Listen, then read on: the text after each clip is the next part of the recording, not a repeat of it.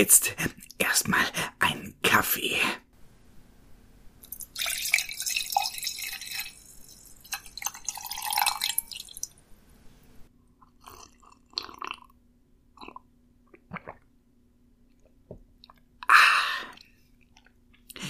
Ja, ähm, wir kommen doch schon sehr gut voran. Diese Wand muss erstmal noch weg und dann kann es weitergehen.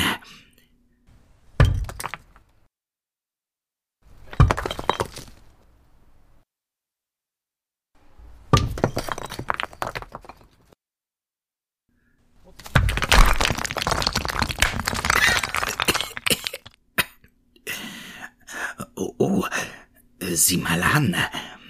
Das sieht nach einem versteckten Zugang aus. Scheint so, als ob es da in eine Höhle geht. Ah, da fällt mir direkt eine passende Geschichte ein. Sie nennt sich Ear Dripper. Ich war nicht immer klaustrophobisch. Der Eingang war kaum groß genug, um durchzukriechen. Mein älterer Bruder Kai hockte sich in das ausgetrocknete Flussbett und spähte hinein. Ich sah von oben am Ufer des Flusses zu. Vorfreude baute sich auf. Kai griff in seine Umhängetasche, holte eine Taschenlampe heraus und strahlte Licht hinein. Dies war unsere jährliche Tradition. Finde eine unerforschte Höhle und erkunde sie. Nicht das sicherste Hobby, aber es hat bei uns funktioniert. Auf jeden Fall habe ich es genossen, Zeit mit Kai zu verbringen. Er ist der Typ, an den man sich wendet, wenn sich das Leben in Scheiße verwandelt. Ruhig, bedächtig, konzentriert. Er kümmert sich um Menschen, egal welches Risiko. Schließlich sah Kai zu mir auf und grinste. Er hob einen Arm und dann langsam seinen Daumen. Ich nickte und ging das Flussufer hinunter. Steiler als es aussah. Die Sonne bewegte sich hinter dem Berggipfel und Schatten kroch über alles. Es war ruhig hier draußen in den Lassalbergen von Utah. Ruhig und friedlich. Wie am ersten Tag des Sommers. Damals. Mein Fuß rutschte aus. Ich stürzte nach hinten und knallte gegen den harten, dreckbepackten Boden. Bevor ich wusste, was passiert war, trat Kai über mich und streckte seine Hand aus. Bist du okay? fragte er und sah besorgt nach unten. Ja. Ich nahm seine Hand und er zog mich hoch. Staubwolken stiegen auf, als ich mich abklopfte. Es sind ungefähr 15 Meter bis zur Kammer, sagte Kai und wandte sich wieder dem Höhleneingang zu. Kammer? Yep.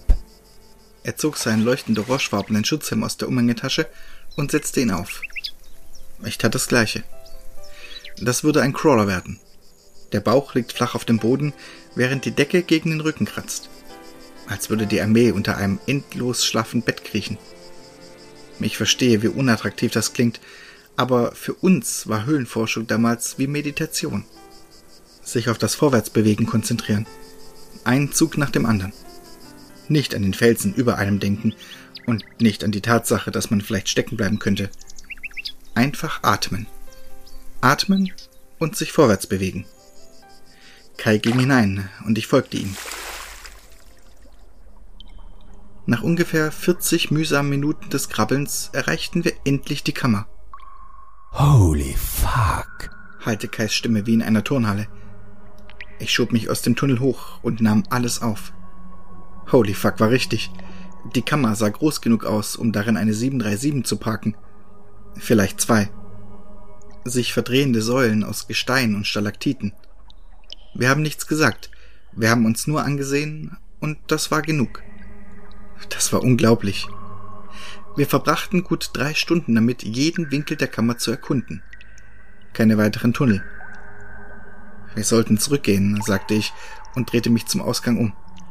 Kai zuckte mit den Achseln und folgte mir. Ich erreichte den Tunnel, bückte mich und... Warte. Ich sah über meine Schulter zurück. Kai hatte mir den Rücken zugewandt. Er schaute in die Kammer. Die Taschenlampe an seinem Helm schnitt durch die Dunkelheit. Was? fragte ich. Keine Antwort. Ich stand auf und marschierte hinüber. Als ich an seiner Seite ankam, sah ich endlich, was er sah. versteckt hinter einem umgestürzten Felsbrocken. Ein weiterer Durchgang. Noch kleiner als der Haupteingang. Kai trat hinüber und hockte sich hin. Das Licht von seinem Helm strahlte hinein. Ohrentropfer. Die Worte trafen mich wie ein übler Geruch. Ohrentropfer war ein liebevoller Spitzname für wassergefüllte Passagen. Stell dir vor, du kriechst durch einen Sturmabflusstunnel mit nur wenigen Zentimetern Platz zum Atmen. Wir nennen sie Ohrentropfer, weil deine Ohren mit stehendem Höhlenwasser gefüllt werden, wenn du den Kopf drehst, um zu vermeiden, einen Schluck eben dieses Wassers in den Mund zu bekommen. Lass uns mit der Wasserausrüstung zurückkommen, sagte ich. Kai schnippte mit der Hand und schlug meine Idee nieder. Ungefähr 30 Meter entfernt gibt es noch eine Kammer. Er sah wieder zu mir auf. Dieses vertraute Grinsen in seinem Gesicht und dieser vertraute Funke in seinen Augen. Wie Indiana Jones bei der Schatzjagd. Was ist, wenn es regnet? fragte ich. Laut Vorhersage ist es wochenlang trocken. Wandte er sich wieder dem Gang zu und kroch vorwärts. Ich folgte nach. Wenn Kai sich keine Sorgen macht, mache ich mir auch keine Sorgen. Ich würde Kai folgen, auch wenn er zur Hölle fahren würde. Als wir Kinder waren, stieß mich einer der Ballry-Jungen in einen rauschenden Strom. Mein Kopf schlug gegen einen Felsen und mir wurde schwarz vor Augen. Als ich fünf Minuten später aufwachte, war ich an der Küste und Kai pumpte meine Brust. Er war mir nachgesprungen und hatte mich herausgezogen. Tage später, als ich ihn fragte, warum er sein Leben riskiert habe, um mich zu retten, zuckte er mit den Achseln. Das war Kai. Zusammengefasst. Ich konnte mit engen Räumen umgehen. Wasser dagegen war nicht mein Ding. Es fühlte sich immer so an, als ob sich etwas unter der Oberfläche versteckte und auf mich wartete. Wie ein uraltes Übel, das sich dort versteckt hatte, bevor die Zeit begann und darauf wartete, dass ich vorbeikroch, nur damit er endlich seine verfaulenden Zähne in meine schreiende Halsschlagader schlagen konnte. Vielleicht war es keine gute Entscheidung, The Decent zu schauen, während ich auf Acid war. Trotzdem kroch ich hinter ihm her. Ich drehte meinen Kopf und schloss meinen Mund, als lauwarmes Höhenwasser wie glitschige Zungen gegen mein Gesicht floss. Mein Helm kratzte oben an dem pockennarbigen Kalkstein, als trübes Wasser darunter plätscherte. Es gab hier nur etwa 10 bis 15 Zentimeter Platz zwischen dem Wasser und der Decke. Wir schlichen uns Stück für Stück vorwärts. Beide drehten und zogen wir uns durch den immer kleiner werdenden Tunnel. 30 Meter entfernt, sagte ich bitter. 30 Minuten waren vergangen, ohne dass eine Kammer in Sicht war. Geben oder nehmen, sagte Kai, fröhlich wie immer. Ich seufzte und drückte mich durch einen anderen rutschigen Spalt. Warte, sagte Kai und hielt jetzt still. Ich blieb stehen. Was? Fragend sah er mich an. Mein Licht spiegelte sich in seinen Augen. Stille. Was? fragte ich. Er zog etwas aus dem Wasser. Ein schleimiges und tropfendes Objekt, etwa so groß wie ein Schuh. Ich denke, es ist ein Schuh, sagte er, drückte seinen oberen Rücken gegen die Felswand und drehte sich zur Seite. Er riss seinen freien Arm aus dem Wasser und kratzte den Dreck vom Objekt.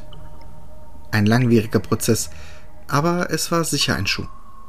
Ein altmodischer lederner Arbeitsstiefel. Wir saßen ungefähr fünf Sekunden lang schweigend da, bis?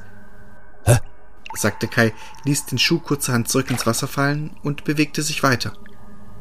W warte, sagte ich, mich dabei nicht bewegend. Es ist ein Schuh, antwortete er und schaute nicht zurück. Ja, aber. Vielleicht ist es das erste Mal, dass jemand seinen Schuh verloren hat, sagte er und zog sich durch einen weiteren Spalt. Ich schüttelte meinen Kopf und folgte ihm. Wie ich schon sagte, wenn Kai sich keine Sorgen macht, mache ich mir auch keine. Fünf Minuten mühsamen Krabbelns vergingen, bis. Scheiße. Diesmal sah ich, was er sah. Eine Sackgasse. Irgendwie. Eine Kalksteinmauer, die ins Wasser ragte. In die Wand war ein Loch von der Größe eines Tellers geritzt. Durch das Loch war auf der anderen Seite ein Tunnel zu sehen. Ich denke, da kommen wir durch, sagte Kai, schloss die Augen, holte tief Luft, legte seine Hände flach an die Decke und Warte, rief ich. Aber es war zu spät. Er war schon unter Wasser. Scheiße. Jetzt gab es nur noch mich und das Geräusch von blubberndem, trüben Wasser. Zehn lange Sekunden vergingen, bis er schließlich auf der anderen Seite auftauchte. Ich atmete erleichtert aus. Es ist nicht schlecht, rief Mackay durch das Loch zu. Er grinste breit und blinzelte, als mein Licht in seine blutunterlaufenen Augen fiel. Ich sah ihn an. Unsicherheit erfüllte mein Gesicht.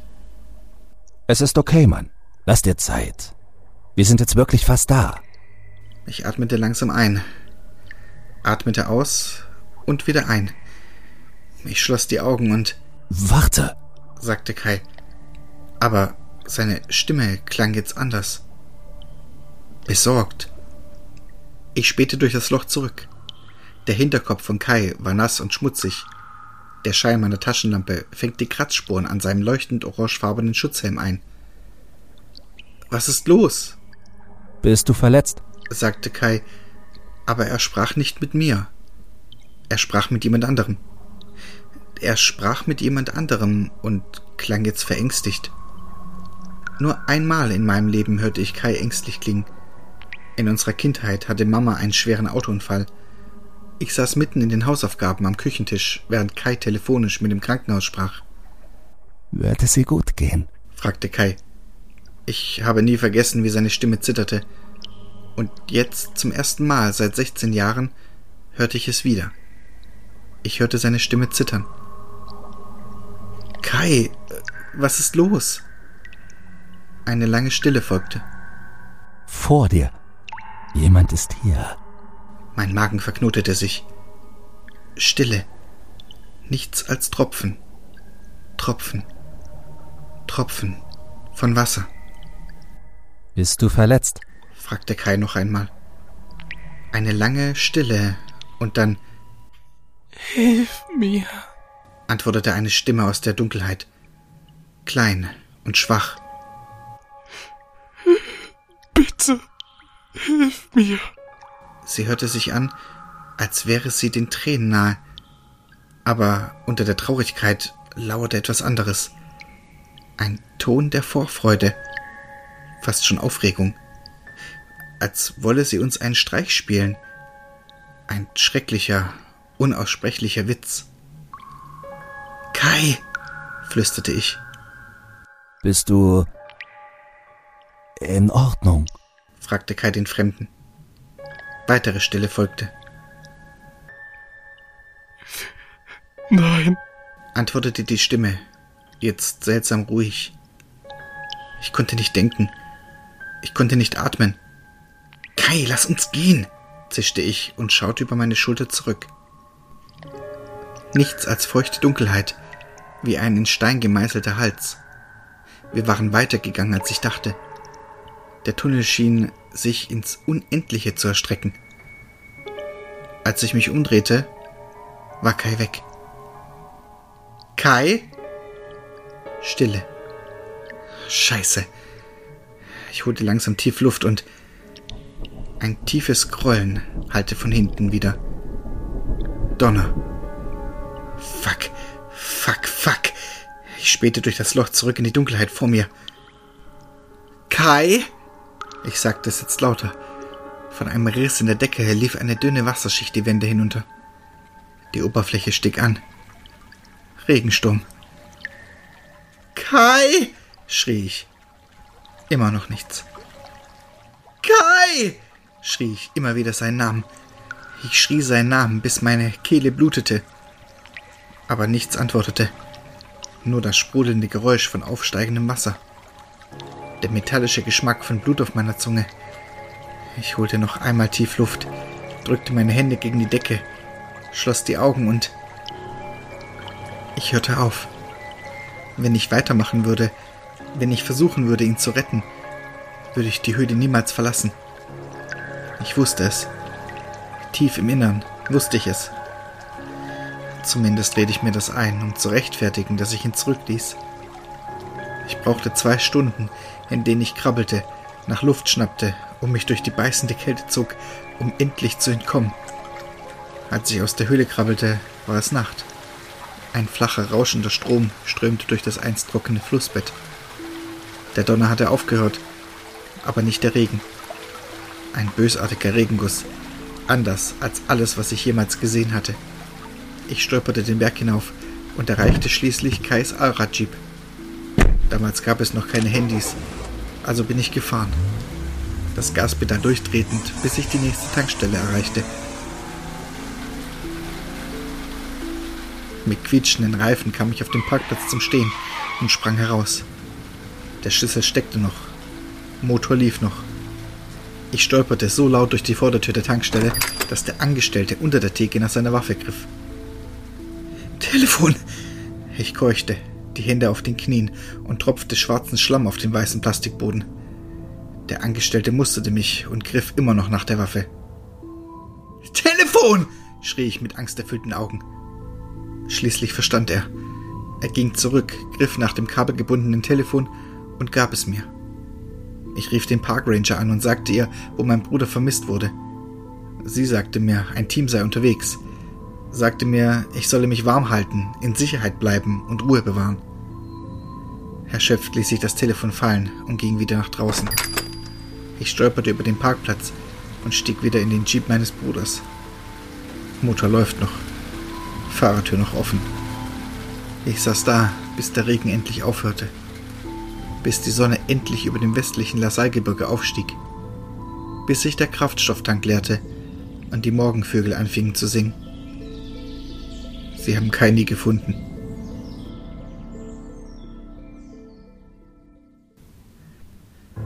Fünfzehn Jahre später und ich habe noch niemandem von der Stimme aus der Dunkelheit erzählt. Nicht einmal meiner Frau. Ich weiß, dass das schlecht ist. Ich weiß, ich sollte keine Geheimnisse bewahren, aber ich bin nicht bereit. Noch nicht. Vielleicht in ein paar Jahren. Vielleicht nie. Ich weiß nicht warum, aber ein Teil von mir befürchtet, dass selbst wenn ich Leuten von der Stimme aus der Höhle erzähle, der Fremde zurückkehren wird. Unabhängig davon denke ich immer wieder an Kais letzte Worte. Bist du in Ordnung? Kai war alles für mich. Als wir Kinder waren, nachdem Mama diesen Autounfall hatte. Kai wurde Vater, Mutter, Bruder, Freund. Das alles in einer Person. Und jetzt war er weg. Ich weiß nicht, wer das in der Höhle war. Ich will es nicht wissen. Es ist komisch, aber ich habe immer wieder das Gefühl, dass ich ihm wieder begegnen werde. Manchmal wache ich auf und kann nicht mehr einschlafen. Manchmal fühlt es sich so an, als würde der Fremde aus der Höhle jede Sekunde rufen und im Dunkeln warten. Ich warte darauf, dass sich seine kalten, nassen Hände um meine Knöchel legen und mich ins Nichts ziehen. Natürlich passiert es nie, aber der Gedanke verschwindet selten, so als ob er jede Minute, jede Sekunde wieder auftaucht. Diese leise Stimme, die aus der Dunkelheit ruft und darauf wartet, mich ins Wasser zu ziehen. Ich glaube nicht, dass ich bereit bin, ihn noch einmal zu treffen. Vielleicht in ein paar Jahren. Vielleicht nie. Vielleicht wird es nicht so schlimm. Vielleicht wird es viel schlimmer, als ich jemals gedacht habe. Ich weiß es nicht. Niemand tut es. Aber eines weiß ich. Wenn der Tag endlich kommt, wenn der Fremde aus den Höhlen endlich zurückkommt, dann werde ich ihn fragen, ob es ihm gut geht.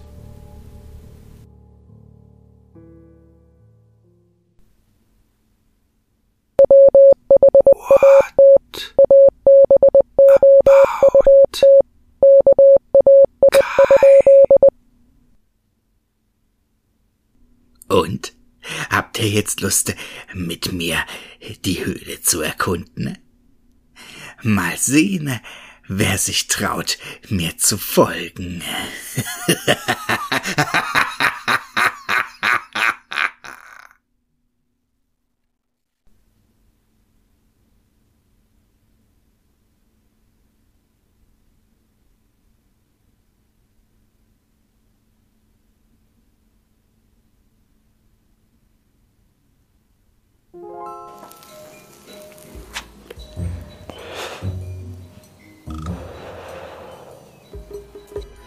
Seit Wochen war ich nun schon auf der Suche nach dem Mörder, welcher für die Darkmoor-Morde verantwortlich war. Aber ich steckte in einer Sackgasse. Ich war mir sicher, dass der oder diejenige vielleicht auch sogar das Etwas, das im Darkmoor-Anwesen gehaust hat, dafür verantwortlich war. Schließlich hatte ich dort mehrere Leichenteile gefunden, die pathologisch eindeutig denen aus den Wäldern zugeordnet werden konnte. Aber eine Sache passte nicht. Das Anwesen lief auf einen gewissen Barrett Darkmoor, welcher aber laut den Unterlagen schon seit mehreren hundert Jahren der Besitzer war. Das bedeutete entweder, dass die Familie, was die Vornamen betraf, nicht sehr kreativ war, oder jemand benutzte einfach nur den Namen. Wie dem auch sei. Bis jetzt hatten wir noch keinerlei verwertbare Spuren über den Aufenthaltsort des Täters.